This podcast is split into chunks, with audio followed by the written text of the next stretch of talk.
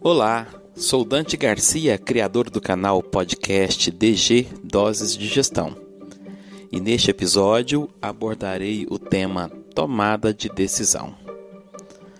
Você, gestor, empreendedor, administrador, estudante, você é um tomador de decisões? Você acha que lida com esta questão no dia a dia? Na família, entre os amigos, na comunidade, na rede social a qual você faz parte, nas diversas plataformas, na empresa, no seu trabalho? Ou você acha que decisão é coisa só de chefe? Eu vou lhe apresentar neste podcast um conteúdo que pode lhe ser útil quanto a isto. Vamos lá? Bem, eu inicio os meus comentários acerca de uma frase até atribuída a Albert Einstein, que fala de um conceito de insanidade. Abre aspas. Continuar fazendo o que sempre fizemos e esperar resultados diferentes. Fecha aspas. Essa frase nos remete à importância do processo de tomada de decisão, uma vez que o processo de mudança, ou seja, querer estar numa situação, num resultado diferente, sempre vai nos impor uma necessidade de que possamos tomar uma decisão acerca das situações, dos problemas do cotidiano e até mesmo sobre é, oportunidades que chegam até nós. Mas você sabe qual é o conceito de tomada de decisão? Nesse podcast eu abordarei um conteúdo mais técnico e orientado acerca dos vários referenciais teóricos disponíveis até o momento. Poderíamos dizer que o processo de tomada de decisão tem a ver com escolhas com base em informações para a ação a ser tomada para alcançar um objetivo e atender uma meta. O processo de identificar problemas e oportunidades e depois solucioná-lo é chamado de tomada de decisão. E tomar uma decisão é se posicionar frente às alternativas. As decisões podem ser programadas, que são aquelas que acontecem com frequência e estão sujeitas à análise e aplicação de regras de decisão, e também decisões não programadas, que são aquelas frente a uma situação única, específica e que geralmente tem importantes consequências para a organização. Geralmente, dentro de uma empresa, de uma organização, se tem inúmeras decisões que podem ser programadas e através dos manuais, das regras, dos fluxos, dos processos desenhados, das normativas, das diretrizes, das políticas que são estabelecidas, é possível que as pessoas tomem decisões é, se, orient, é, se orientando por esses inúmeros documentos e procedimentos. Contudo, quando se está à frente de situações que não são esperadas ou não programadas e que pode impactar em uma situação, eis aí a grande questão sobre como tomar a decisão. Mas isso também serve não apenas para o contexto organizacional, serve para qualquer contexto, inclusive no seu cotidiano. Portanto, o que nós estamos falando aqui é sobre o processo decisório, ou seja, a tomada de decisão de uma forma muito simples, nos traz a reflexão de que é uma escolha, uma escolha entre alternativas ou possibilidades com o objetivo de equacionar e resolver os seus problemas ou, de repente, aproveitar determinadas oportunidades. E por que tomar decisão é importante? A revista Exame 40 anos, na sua edição 889, fez uma grande pesquisa com 10 mil grandes companhias do Brasil e do mundo, e nessa pesquisa foi indagado sobre os principais pontos relevantes e importante, importantes para as organizações sobreviverem. Nas respostas compiladas ao final, é, 30% das respostas assinalaram que É, a sobrevivência das organizações tem a ver com o país e o setor em que a empresa atua. 30% impacta, é impactado por isso. 34% tem a ver com os ativos, seja os ativos intangíveis ou tangíveis que a empresa já tem. E 36%, ou seja, o maior volume para completar os 100% das, das respostas, tem a ver com a capacidade de, de decidir frente às incertezas do mercado. Observem o quanto é importante esse tema para que você possa refletir no seu, na sua atuação enquanto é, gestor, enquanto administrador, ou até mesmo nas, em situações cotidianas, acerca é, da situação em que, quando eu quero alcançar um resultado diferente, eu preciso estar atento aos processos de tomada de decisão. Eu trago agora algumas frases que eu acho muito interessante e que reportam bem essas reflexões sobre o que significa tomar decisão na linha do tempo é, e o que, o que isso pode impactar nas situações, na vida e nas pessoas. Por exemplo, Sêneca dizia né, a célebre frase que é: Não há vento favorável para aquele que não sabe onde vai. Veja a complexidade e a profundidade disso. Eu não terei jamais um bom alcance de resultados se eu não estabeleço um caminho. E estabelecer um caminho é tomar uma decisão.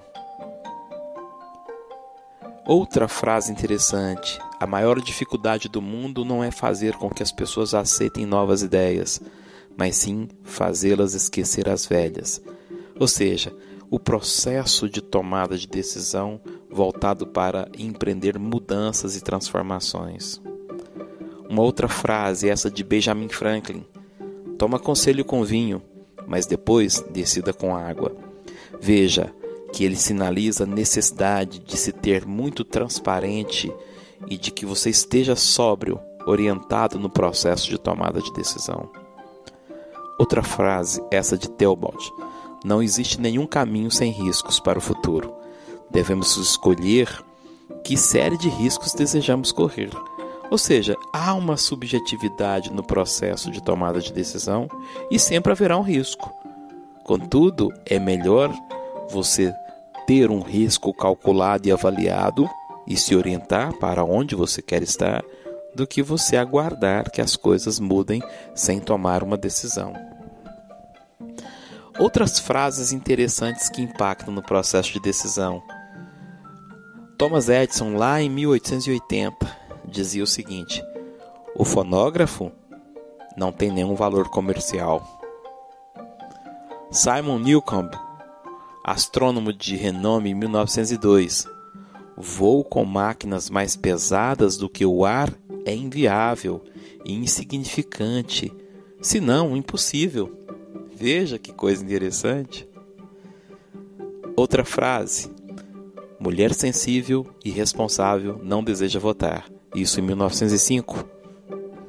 Mais uma frase, essa da Deck Records, quando eles dispensaram os Beatles, né, de gravar os Beatles em 1962. Os grupos com guitarras estão acabando. Outra frase de Harry Warner Brother em 1927. Quem diabos vai querer ouvir um ator falar? falar? mais uma de 1943 do presidente da IBM.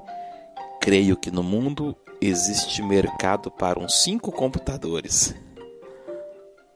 Quer mais uma? Em 1977. Não há qualquer razão para as pessoas terem um computador em casa. Presidente da DEC. Portanto, tudo que se decide tem uma implicação. Eis aí a necessidade de se compreender como eu vou decidir, como eu vou, vou empreender um processo para que eu tenha para o futuro a maior assertividade possível dentro do, do contexto de complexidade que é a, o processo de decisão. E aí, o Urânio Bonod, ele traz quatro desafios para os tomadores de decisão que eu achei muito interessante e trago aqui. O primeiro desafio é não identificar o problema. A grande maioria das pessoas tomam decisão sem compreender o que exatamente é o problema. Quais causas estão relacionadas àquele problema? E isso nos gera um conflito, porque a partir do momento que eu não conheço bem o meu problema, as minhas decisões podem não estar orientadas aos melhores resultados. O segundo desafio é confiar demais nos resultados. Ou seja, o otimismo acerca de certas situações, esperando que você impacte naquela situação de uma forma muito mais intuitiva e pouco analítica. E aí você gera uma confiança exacerbada e acaba não, tendo o seu objetivo alcançado. O terceiro, ter excesso ou falta de informação. Veja que coisa interessante, não só a falta da informação que te orienta a você se orienta a, a você buscar a melhor alternativa, mas também o excesso. A gente percebe nas organizações, por vezes, muitas pessoas com um contexto de um mar de informações, um mar de dados e muitas vezes se perde naquele emaranhado, porque você acaba não tendo objetividade ou orientação àquilo que você quer, quer tomar como decisão. E por fim, a, o quarto desafio e tem a ver com uma afirmativa que é: não decida com dúvidas que ficaram abertas, ou seja, o risco que se corre quando você ainda permanece na dúvida e que precisa tomar uma decisão. E aí cabe, após esses quatro desafios, uma reflexão. É, a gente pode salientar que a decisão, na verdade, é um julgamento, uma escolha feita entre alternativas e que incluem todos os o que, quando, quem, porquê e como que aparece nos processos de decisão. Vários autores estudaram o processo de decisão, o processo de tomada de decisão. E existem modelos que foram propostos é, e eles alternam principalmente entre dois modelos: é, o modelo racional e o modelo comportamental. O modelo racional ele descreve aquele tomador de decisão que é plenamente ancorado na certeza e na informação. E ele sempre toma a decisão, ou sempre será tomada a decisão, ancorada na pura racionalidade. Nesse sentido, é preciso pensar em modelos que possam ancorar esse processo. Portanto, o modelo racional, o tomador de decisões tem informações perfeitas, o tomador de decisões tem uma lista exaustiva de alternativas entre as quais ele pode escolher. O tomador de decisões ele é eminentemente racional. O tomador de decisões sempre tem em mente os melhores interesses da organização.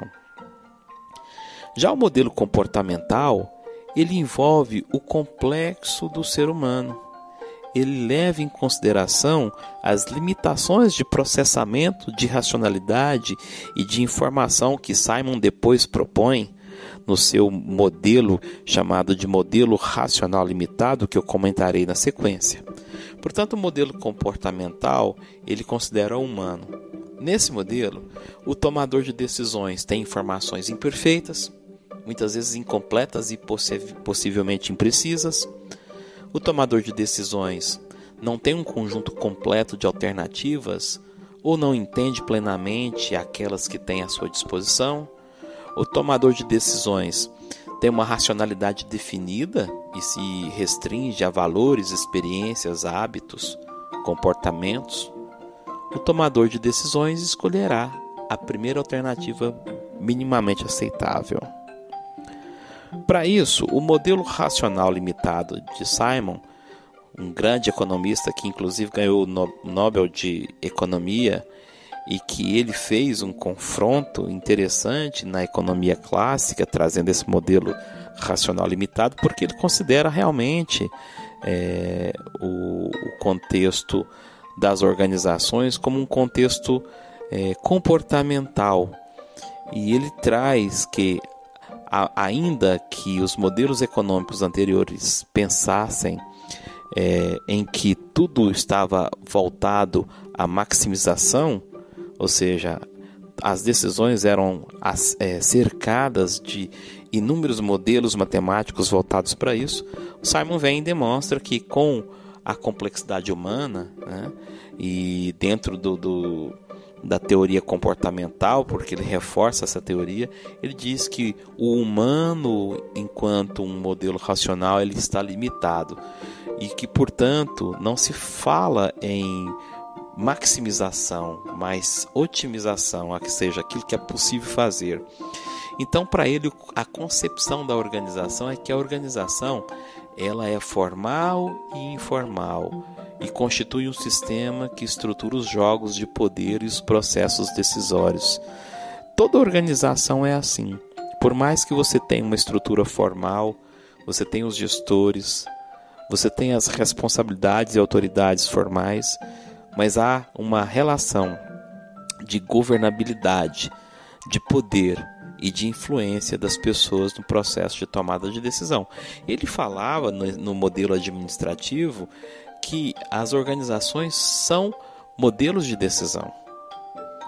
Bom, com relação à, à, administração de empregados, ele fala que nesse modelo racional limitado, as decisões elas são baseadas em diversas lógicas. A lógica do, do decisor, da sua posição, do contexto e dos fatores inconscientes que acometem esses decisores nas relações. Também quanto aos sistemas de incentivos nessas organizações, é, ele relata que eles são mistos. Então, as pessoas nas organizações elas se sentem incentivadas por vários modelos e isso vai influenciar no processo de tomada de decisão.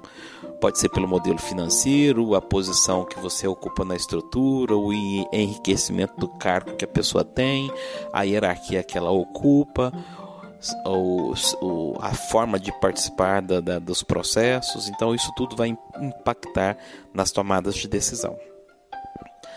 Enquanto concepção da natureza humana, ele sempre pensa nesse modelo é, racional limitado que o ser humano ele é complexo, imprevisível, então aspectos cognitivos e afetivos interligados serão considerados.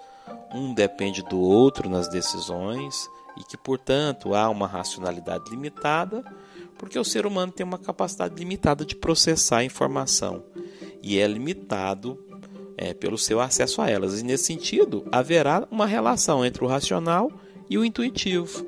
Portanto, ele conclui que as tomadas de decisão buscam sempre o que é satisfatório e não o que é é, perfeitamente alcançável em, em termos de maximização de resultados. Portanto, a gente observa que o processo de tomada de decisão ele é um processo multidisciplinar nesse contexto. A decisão no centro desse processo envolve uma série de variáveis, por exemplo, a relação de percepção das pessoas. As pessoas têm suas percepções, existem os ruídos que vão impactar nessas percepções. Também deve-se levar em consideração a liderança, o perfil, o estilo de liderança que se adota nas organizações. Também a questão de como se resolve conflitos. A relação dos, das pessoas e os conflitos e como isso é enfrentado impacta nas decisões. Também a questão do processo de negociação se há um mais um modelo autocrático, mais democrático, mais participativo, também que volume de razão se usa, que modelos matemáticos são adotados. Outra questão, qual é o modelo de gestão que eu tenho? Qual é a governança corporativa que eu adoto? Também, qual é o nível de burocratização? Eu uso a boa burocracia ou eu tenho eminentemente um extremo volume de regras que vão impactar nos meus negócios. Também, qual é o grau de democratização que eu adoto? Eu lido com inteligência emocional, eu lido com processo disruptivo, eu lido com criatividade, então todos esses temas envoltos a, ao processo de decisão vão impactar significativamente nas escolhas que serão tomadas. E eu trago aqui é, um, algumas questões é, curiosas, também denominadas de bloqueios mentais, que afetam o processo de tomada de decisão, que são expressos é, esses bloqueios em, em forma de frases, né? que eu citarei aqui. Então são, se não me engano, 10 frases. A primeira, isso não tem lógica. Mas é um bloqueio mental que te leva a uma boa decisão. Uma outra frase, brincar é falta de seriedade. Isso é muito comum nas organizações. Né? As pessoas entendem que é, organização não é lugar de ser feliz. Você só pode ser feliz é, na sua casa ou na sociedade, no seu lazer. E quando você está trabalhando, você não pode ter é, uma forma descontraída de lidar com as coisas. Também é um bloqueio mental. Né? Um outro bloqueio é eu quero a resposta certa, ou seja, você já induz a pessoa a uma pressão e e cria uma mitigação da possibilidade de reflexão sobre as coisas. Uma outra frase é proibido errar. Mais uma, siga as normas, por favor. Outra muito comum, seja prático. Quer mais uma? Por favor, evite ambiguidades. Ou seja, não me traga o contraditório. Outra, não seja bobo, não seja tolo. Isso é muito comum nas organizações, esses tipos de frase. Mais uma frase? Isso não é da minha área, por favor, não me traga. E por fim, desculpe, eu não sou criativo, sou mais racional. Ou seja, existem inúmeras situações que vão implicar no processo de tomada de decisão especialmente dentro das organizações. E essas frases, esses bloqueios que eu trago aqui, que são compartilhados entre os diversos estudiosos e professores que lidam com o tema, elas são é, fatores críticos de sucesso na assertividade e nas decisões que se tomam nas organizações. Portanto, concluindo essa, esse apanhado geral, a gente pode dizer que o processo decisório ele tenta solucionar problemas ou o processo decisório tenta aproveitar oportunidades. Ou seja, enquanto problema, que tipo de situação pode me sinalizar para uma necessidade de tomada de decisão? Eu posso ter frustração, irritação, alguma percepção entre a situação ideal que eu desejaria e a situação real, alguma perspectiva que me mostra que haverá um prejuízo, algo que é, me tirará de uma situação que seja mais vantajosa, ou seja, tudo isso aponta para que eu tenha o que? Um problema. E aí eu vou tomar uma decisão. Por outro lado, eu posso também ter uma percepção sobre algum tipo de interesse específico que eu queira implementar, algum desafio que me afronta e que eu queira enfrentar no sentido de melhorar, de empreender melhorias, e uma própria perspectiva, uma percepção de recompensa. Ou seja, isso tudo me aponta para uma condição de oportunidade. Essa condição de oportunidade me permite então partir para um processo de decisão. E assim eu buscarei, entre problemas e oportunidades, escolher a melhor situação que resolva aquilo que eu espero. Enquanto problema, superando. Enquanto oportunidade, ao, alcançando, otimizando da melhor forma possível, buscando a satisfação, como disse Simon. O processo de tomada de decisão tem etapas muito bem então claras. Ou seja, identificado um problema ou uma oportunidade, eu parto para um processo decisório escolhi aquela alternativa nesse processo, eu coloco em execução. Essa execução eu tomarei como parâmetro para um processo de avaliação e assim sucessivamente eu gero um ciclo de tomadas de decisão dentro das organizações.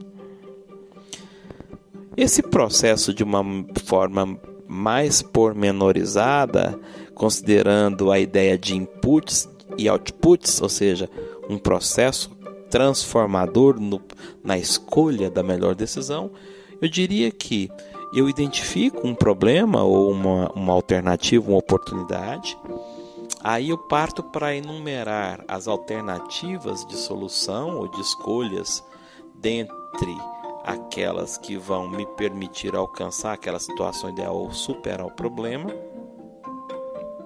Feito essa enumeração dessa alternativa, eu parto para a seleção da melhor alternativa e aquela mais benéfica para o meu contexto, ou seja, a ideia é que eu tenha uma avaliação situacional, porque eu tenho várias variáveis que vão impactar nisso.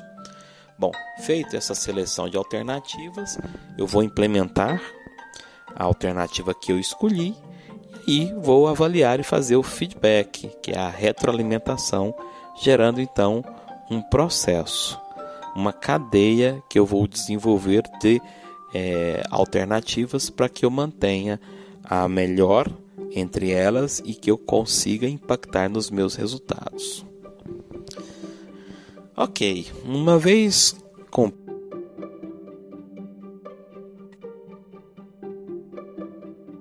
ativas de ferramentas auxiliares para abordar cada uma dessas etapas.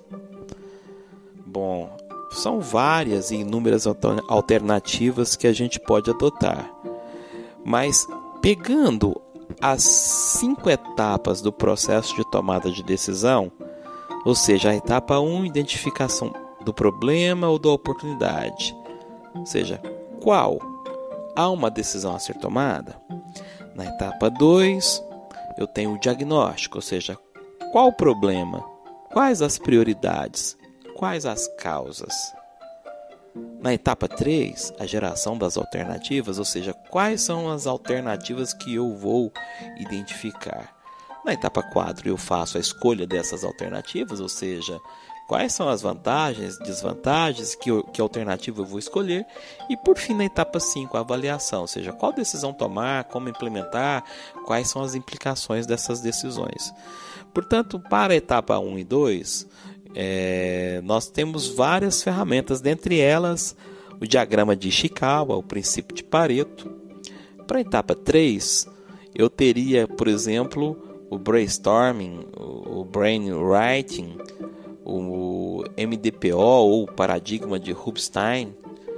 E para as etapas 4 e 5 eu tenho técnicas do tipo análise de vantagens e desvantagens, árvore de decisões, análise do campo de forças, análise de ponto de equilíbrio, ponderação de critérios, ou seja, uma série de formas que eu consigo, enquanto gestor, enquanto administrador ou quem quer tomar uma decisão ancorada em uma ferramenta que eu posso usar é, como uma forma de oportunidade e de busca de assertividade.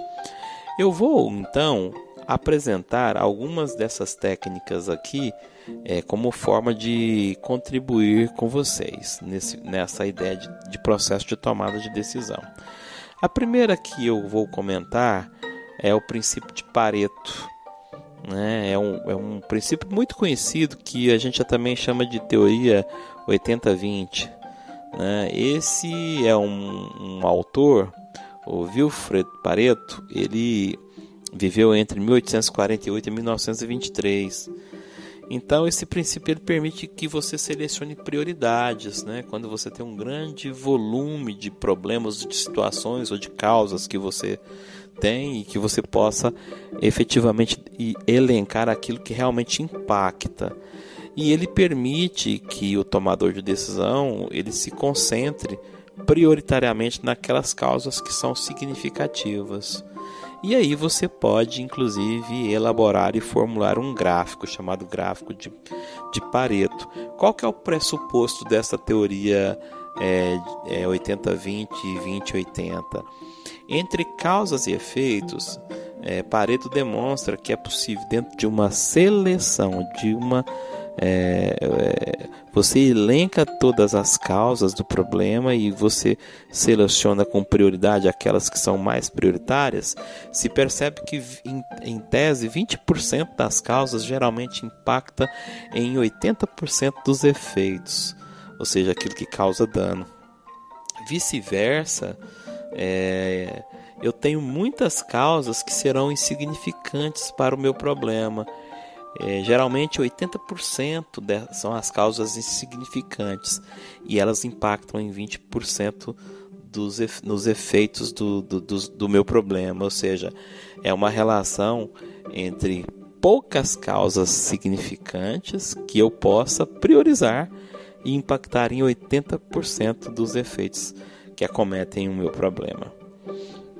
Bom, ainda dentro da ideia de identificação do problema e do diagnóstico, além do, do diagrama de Pareto, ou princípio de Pareto, é, eu trago aqui a explicação sobre o diagrama de Ishikawa, ou gráfico de Ishikawa, ou gráfico espinha de peixe.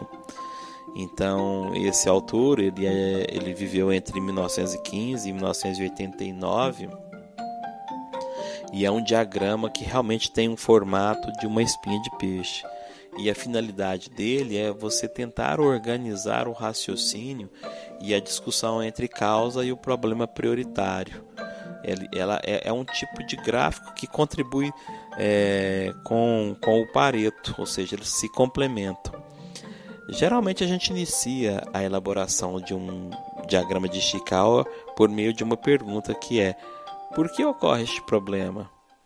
E aí vai se fazendo a identificação de causas e elencando aquelas que são prioritárias, geralmente fazendo um brainstorming é, com a equipe. É, esse diagrama original ele se deu por meio de um desenho do 6M, ou seja, é, Scala, como ele estudava e ele aplicou isso principalmente na linha de produção, né? Ele, esses seis M's ele coloca como seis pilares, ou seja, são as, as, as costelas paralelas da principal espinha, né? Então você tem um, uma linha reta central e à frente dela você descreve qual é o, o problema, né? Por exemplo, se meu problema são produtos com defeito e aí paralelamente você coloca linhas é, perpendiculares inclinadas é, divididas em seis é, grupos: método, máquina, material, mão de obra, medida e meio ambiente. E aí você vai elencando para cada uma dessas espinhas outras pequenas espinhas de causas. Por exemplo, método, falta de procedimento documentado, não tem supervisor de produção, quanto, por exemplo, mão de obra, operários sem treinamento, operários desmotivados, Quanto a material, matéria-prima baixa, de baixa qualidade, fornecedor atrasa a entrega de insumos e assim sucessivamente, de tal forma que você consegue visualizar no gráfico é, as principais causas que, que levam àquele efeito e aquele problema. Um outro exemplo poderia ser muito conhecido também, disponível na internet, é de um gráfico de, de Ishikawa, é, é, o, é o, um desenho sobre por que ocorrem acidentes de trânsito. E aí foi dividido em quatro pontos. É, questão na perspectiva do motorista, é, na perspectiva de veículos, de fiscalização e das vias. Quanto a motorista, por exemplo, não é educado para dirigir com responsabilidade, desconhece a legislação. É, quanto a veículos, eles podem ser velhos e mal conservados, não têm equipamentos de segurança. Quanto à fiscalização, é insuficiente, não tem equipamentos, não tem equipamentos de treinamento adequado, desculpa. E quanto às vias, sem conservação e sem sinalização. Então, tudo isso leva ao que? A muitos acidentes de trânsito. Então, isso dá uma forma visual que você possa identificar é, aquilo que é, gera um problema, ou seja, as causas do seu problema. Bom, falado então sobre é, o, o, diagnóstico dos problemas, né, a identificação desses problemas, é, vem a etapa que é a etapa de gerar as, as alternativas. E aí, duas ferramentas muito boas para discutir dentre aquele, aqueles, aquelas causas identificadas e avaliadas é você, você é, é escolher gerar as alternativas por meio de brainstorming e brainwriting. O, o brainstorming ele trata de uma de um trabalho de interação verbal. Cada pessoa ela dá a sua sugestão para resolver um problema é, sem que elas sejam criticadas, é um pressuposto. Então você oportuniza que as pessoas se manifestem, por mais estapafúrdio seja qualquer tipo de sugestão, mas que elas se manifestem é, sobre o que eles pensam acerca daquele problema e isso vai sendo tomado nota, né? Quando houver ideias suficientes é, ou se esgotar o fluxo de, de ideias que são processadas, que são é, capturadas nessa, nesse trabalho em grupo, esse processo ele é finalizado e aí essas sugestões são sistematizadas e agrupadas em categorias e aí finalmente se faz uma avaliação e uma, uma crítica e uma seleção daquilo que é mais é, vamos dizer, é, está mais aderente à manifestação da maioria, por, por exemplo. E o brainwriting ele, ele tem mais a ver com o mesmo processo, muito parecido com o brainstorming, só que ele é feito de forma não oral, é feito de forma escrita. Então cada membro recebe uma folha de papel e eles vão anotar é, nesse cartaz ou nessa folha as suas sugestões. Feito isso, as folhas vão sendo trocadas aleatoriamente, cada um lê e adiciona outras sugestões, até que isso chega a uma situação de esgotamento de ideias e aí então você pega a partir daí vai fazer é, em cima dessas ideias um brainstorming, ou seja, uma finalização fazendo uma criticidade dialogada uma outra alterna, uma outra ferramenta, desculpa, técnica muito interessante para geração de alternativas, para escolha de alternativas, é a, o paradigma de Rubinstein. É, originalmente ele foi criado para estruturação de projetos de pesquisa e ele também parte de uma pergunta, né, que é como resolver este problema. Então essa técnica requer a identificação de indicadores de solução de problema. Né? A listagem de fatores que podem ser manipulados, que também são chamados de variáveis, a identificação de condições que não podem ser alternadas ou alteradas, desculpa, melhor dizendo, que são os parâmetros, e finalmente a formulação das proposições para a resolução do problema. É... Isso gera uma capacidade de análise muito importante para para identificação, para escolha das alternativas. Então, é, você vai colocar o, o seu paradigma assim, enfrentado no centro, né? pode ser numa folha, num quadro, né? por exemplo, é, como melhorar o desempenho da sorveteria ABC. Você elenca à esquerda desse problema central as variáveis que são aquelas situações que podem ser mudadas, por exemplo, qualidade no atendimento é uma variável que pode ser mudada, a limpeza, o preço. Do lado direito você elenca é, os efeitos que você deseja atingir quando você coloca como pergunta melhorar o desempenho, então você descreve ali à direita. O que, que você quer alcançar com isso? Vendas altas? Retorno de clientes, novos clientes e por fim, mais embaixo, entre os efeitos e as variáveis que você pode mudar, você coloca os parâmetros que são aquelas situações que não podem ser alteradas. Por exemplo, a localização da sorveteria. Com isso você consegue verificar onde você quer chegar, onde você pode mexer e onde você não pode mexer. E aí em cima disso você seleciona a alternativa que mais se adequa à sua situação.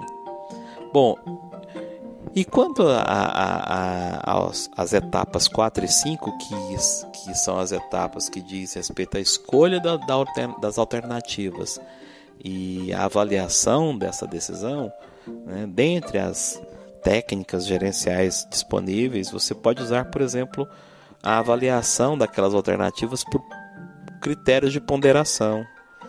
Então você tem lá alternativa A, B e C, e aí você elenca numa, num quadro, na linha você coloca as alternativas, nas colunas você põe os critérios que você quer medir e você atribui pesos, por exemplo, critério preço, critério conforto, critério durabilidade, critério desempenho, critério assistência, por exemplo, se eu estiver é, me referindo a, a um veículo, por exemplo.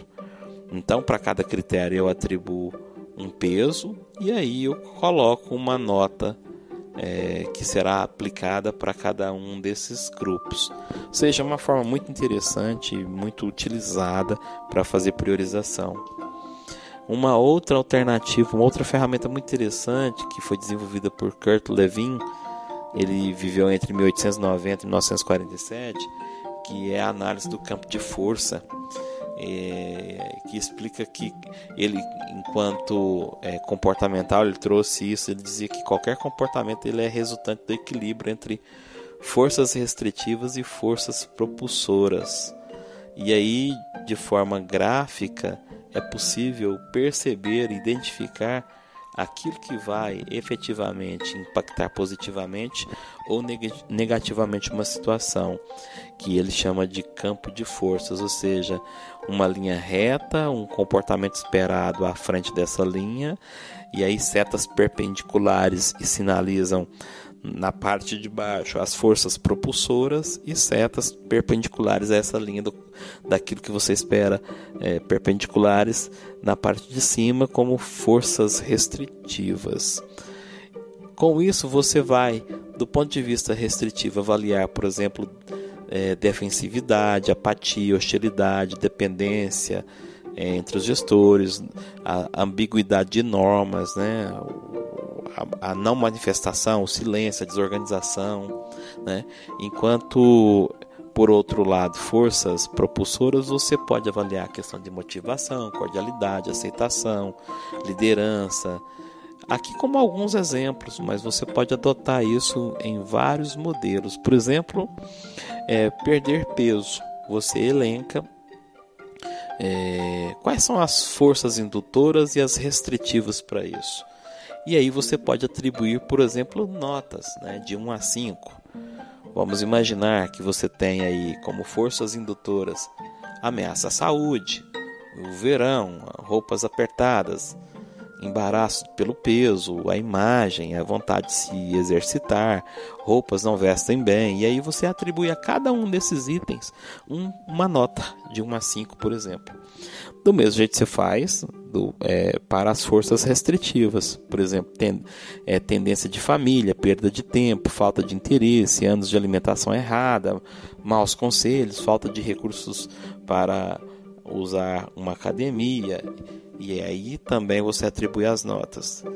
Ao final, você soma as notas, e aí você vai ter uma pontuação de forças das forças indutoras, aquelas que você pode é, ter como oportunidade das restritivas. E em cima disso, você fazer suas análises e tomar sua decisão, obviamente. Um outro ponto muito usado para fins de, de, tomada de decisão econômica e financeira é a, a análise do ponto de equilíbrio, ou seja, uma forma de você avaliar para uma determinada situação qual é o ponto em que os meus custos fixos e variáveis encontram equilíbrio com as receitas de vendas em que eu não é, recaia sobre prejuízo. Então, eu tenho uma determinada expectativa de atingir um volume de vendas que vai me permitir com que eu tenha é, minimamente o alcance desse ponto de equilíbrio a partir dali eu alcance os meus lucros também muito usado nas organizações quando se implanta novos produtos, novos negócios, no sentido de você tomar uma decisão evitando o prejuízo. Né? Ok, Falado então sobre algumas dessas ferramentas gerenciais, é, fica claro que a tomada de decisão sempre estará relacionada à razão versus à intuição.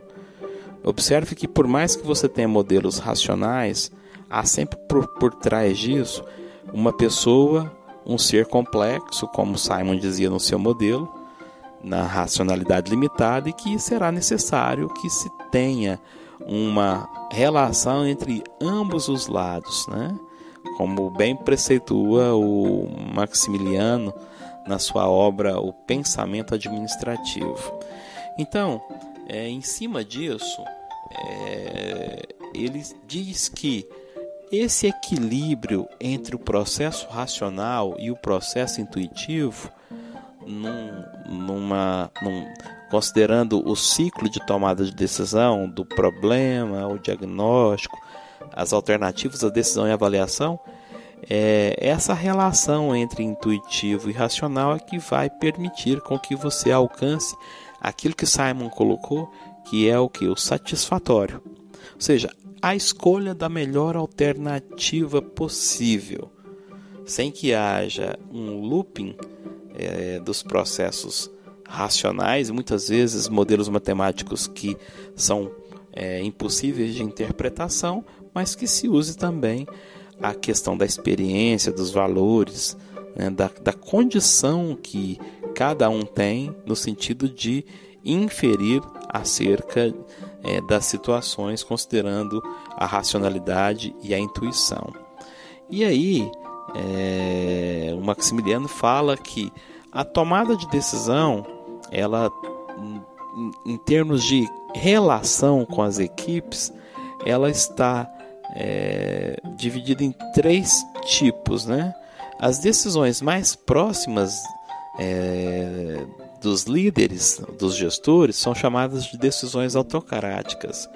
As decisões que estão, que estão entre li, os líderes e a equipe, ou seja, no meio desse processo, são as decisões compartilhadas, mais democráticas. E as decisões, quando são tomadas mais próximas da equipe, são chamadas de decisões delegadas.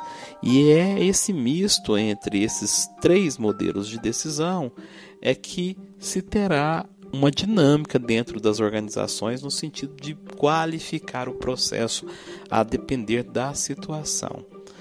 E por fim, eu trago aqui algumas tipologias de estilos de tomada de decisão o, Alan Rowe ele assume que o processo de tomada de decisão você tem os tomadores de decisão e eles vão se, se, é, se diferenciar é, em quatro estilos de tomada de decisão: o estilo de, diretivo, o comportamental, o analítico e o conceitual. Muito interessante. Ele avalia que existem duas dimensões uma dimensão orientada mais à tarefa, cujo foco é o desempenho, e uma outra orientada para as pessoas, que o foco são nas relações interpessoais. Então, ele constitui um gráfico, né? É, e aí são quatro elementos, ou seja, quadrantes, que serão considerados. Então, quando eu tenho uma complexidade cognitiva baixa e a orientação é mais para pessoas, o estilo do tomador de decisão é denominado estilo comportamental. Quando a complexidade cognitiva for mais baixa, ou seja, não exigir alto nível de desenvolvimento cognitivo, e a orientação for para a tarefa, ele esse, esse tomador de decisão será chamado é, classificado no estilo diretivo. Por outro lado, quando você aumenta a complexidade cognitiva orientada para pessoas, o estilo é denominado conceitual. E quando você aumenta a complexidade cognitiva, ou seja, ela é alta, e a orientação é para tarefas, o estilo é denominado analítico. Agora eu vou descrever para vocês, é de uma forma sintética, o que seria cada um desses estilos. Né? Eu começo pelo estilo diretivo, que tem a ver com tarefas e baixa complexidade cognitiva. Então, o estilo diretivo é característico de pessoas orientadas para o desempenho e com baixa complexidade cognitiva. As pessoas que adotam esse estilo de tomada de decisão são lógicos, focados no curto prazo e são muito eficientes. Eles valorizam a rapidez da tomada de decisão e o alcance do resultado. Ele geralmente é muito satisfatório. Eles baseiam a decisão em aspectos técnicos, utilizam pouca informação e consideram poucas alternativas. Não se sentem confortáveis em situações pouco estruturadas, preferindo tomar decisões com base em regras e nos procedimentos existentes na organização. Sua orientação para a tarefa em detrimento das pessoas faz com que, por vezes, sejam agressivos na busca de soluções para os problemas. O estilo diretivo é eficaz em organizações hierárquicas em que prevalece a manutenção do status quo e nas quais a mudança é previsível. Interessante, né? Bom, quanto ao estilo comportamental, vamos lá. Esse estilo representa uma forma de tomar decisão na qual a principal preocupação é o bem-estar das pessoas.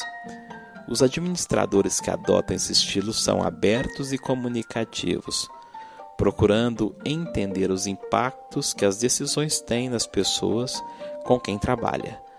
Sua principal preocupação na organização está no desenvolvimento das pessoas e em ajudá-las a alcançar suas metas procuram aconselhar e persuadir em vez de ordenar e evitam situações de conflito com os outros.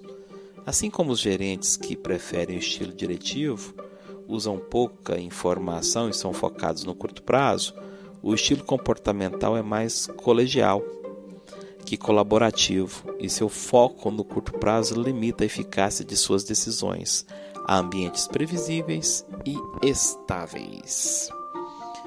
Bom, e quanto ao estilo analítico? Bem, o estilo analítico é representativo de pessoas orientadas para as tarefas e com elevada complexidade cognitiva.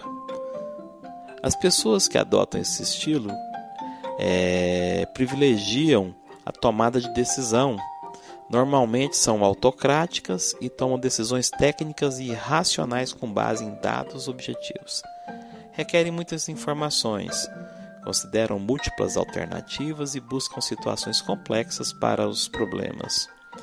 Dão muita importância à análise detalhada da informação e à maximização dos resultados alcançados com, com decisão.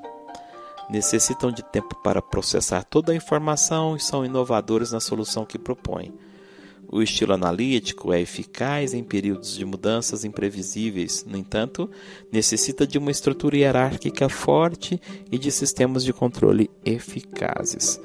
E por fim, vem o estilo conceitual. O estilo conceitual ele é característico de pessoas que tomam decisões socialmente orientadas e para as quais consideram grande quantidade de informação. Os administradores que usam esse estilo são participativos e criativos, e suas decisões são focadas no longo prazo. Tendem a usar dados de múltiplas fontes, sejam elas outras pessoas ou os sistemas de controle gerencial, e a considerar muitas alternativas em sua análise.